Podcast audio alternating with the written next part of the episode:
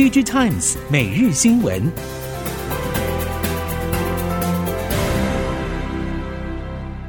听众朋友好，欢迎您再度收听 Digitimes 每日新闻，我是谢美芳，带您关注今天的科技产业重点新闻。首先要关心的是，国内的显示驱动 IC DDI 业者六月份营收都出现了明显下滑的状况。对于 Q3 已经是不期不待了。目前观察重点只剩下市况的下限究竟会落在什么时点上？对于 DDI 业者获利冲击幅度相当大。现阶段 DDI 业者也已经遭遇全面性价格下跌情况，从 TDDI 到大尺寸 DDI，甚至是 OLED 的 DDI，都陆续传出客户一步要求价格下修，要守住下半年获利表现难度相当高。纵观目前的市况，TV IT 产品低迷拖累大尺寸 DDI 的需求，价量同步下滑已经是必然趋势。而小尺寸 DDI 除了车用 TDDI 需求算是稳定，最大宗的手机应用情景则是相当不妙，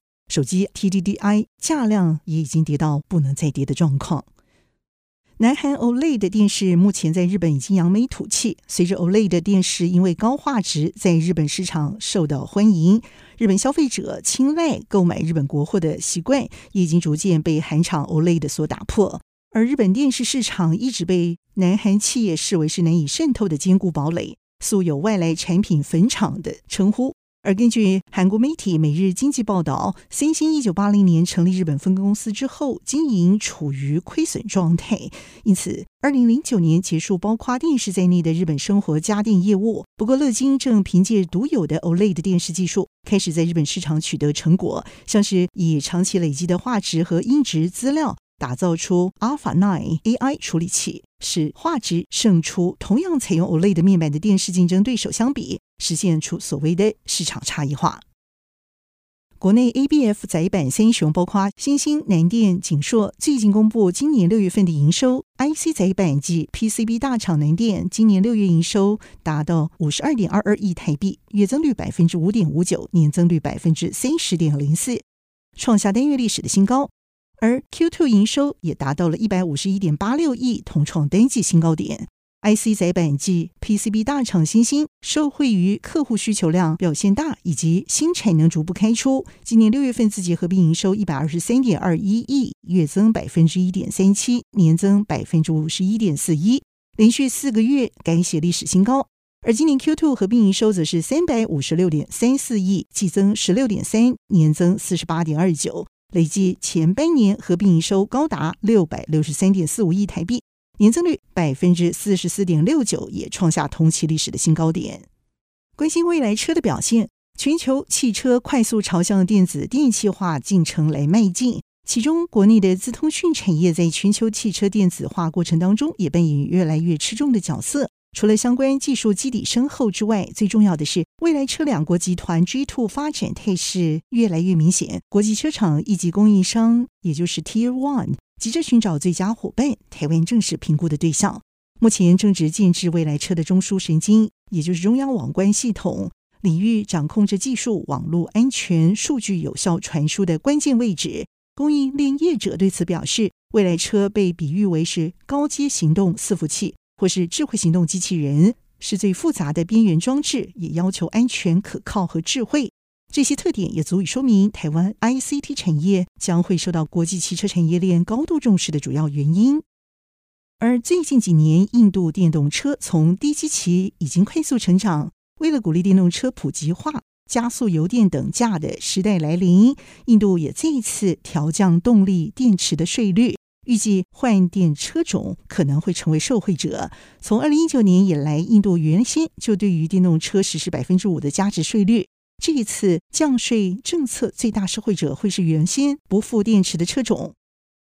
苹果代号 Project Titan 的自驾车开发项目，如今印证秘密发展多年时间。这一项项目在苹果内部似乎是处于爹不疼娘不爱的处境。而根据 The Information 传出最新的内容表示。部分苹果员工透露，苹果执行长 Tim Cook 对于 Project Titan 团队所采取疏导的领导，鲜少造访办公室，也称该项目缺乏一个可以明确定义或阐明样品样貌的代表人物。继续关心其他的科技产业消息。国际世足总会已经宣布，计划在即将于卡达举行的今年世界杯足球赛当中导入 AI 辅助裁判系统，来协助真人裁判监测球员是否发生越位违规的情况。因为当系统侦测到有球员越位时，就会通知控制室小组进行验证。如果确认无误，就会通知场上裁判。其实，透过人力判断球员是否越位难度相当高。虽然之前曾经引进视讯辅助裁判系统，不过精准度不足，容易衍生争议。这次导入越位侦测 AI 裁判辅助系统，不论是在功能或是精准度上都要高得多。而未来球场上会在策略性位置上部署十几台 AI 联网摄影机，持续收集场中每一位球员身上二十九个特定点的资料。而足球中心也会有一颗感测器，以每秒五百次的频度传送位置资料。越位侦测 AI 裁判辅助系统可以运用这些大量资料点侦测越位的行为。不过，在实际比赛当中，越位侦测 AI 辅助裁判是否能发挥功能，还会有待世足赛开打才能一探究竟。部分养有宠物的人家，为了让宠物能自由进出，会在大门当中再开一个宠物专用小门。而为了不让其他动物也运用宠物门亲门踏户，于是有了自动宠物门的设计。不过，仍然难免出现有他人宠物、流浪动物、野生动物跟随着宠物混进门，或是宠物咬着不明动物进门的情况发生。因此，宠物用品商 PetVation 已经特别开发出一种具备人工智慧、能进行宠物脸部辨识学习功能的 AI 宠物门，可以设定只让特定宠物进出门了。PetVision 的智慧宠物门不仅能辨识宠物，设定家中有资格可以进出门的宠物，还会提供使用者控制追踪功能的 App，更配备防夹机制，避免关门时意外夹伤宠物的脚掌或是尾巴呢。消费性电子产品所需要的上游半导体元件需求已经转差，不少厂商对于未来前景转趋悲观，而政府和几所大学正大张旗鼓宣示要增加半导体人才的供给量。如今情势改变，人才政策有可能会有所大转弯吗？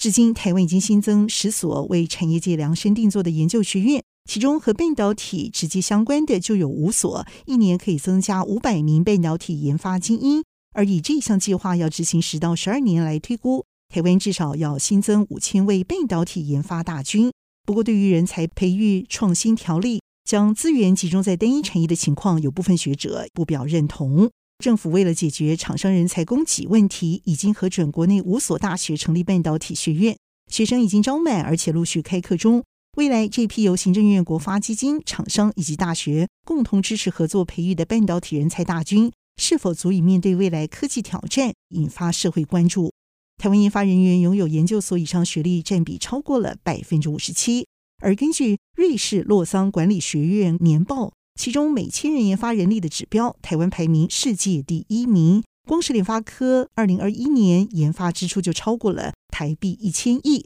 预估今年会再增加一到两成，因此急需要新血轮加入。在企业频频加码之下，今年台湾研发总投入将会大幅超越八千亿台币的关卡。主打以旧手机就可以建置即时监控服务的台湾软体新创阿福管家正式跨足硬体开发，十二号已经宣布会推出第一款网络摄影机，同时也锁定美国第一个海外贩售市场，台湾最快会在明年开始进行贩售。阿福管家也计划透过第一款硬体产品，打造更为完整的居家安全监控系统，未来用户可以自行结合软硬体方案。以 DIY 方式打造出专属的居家保全系统，消费者将可以根据手边所拥有的硬体装置，像是闲置旧手机、平板、桌机、专用硬体等，来搭配阿福管家 App 所使用。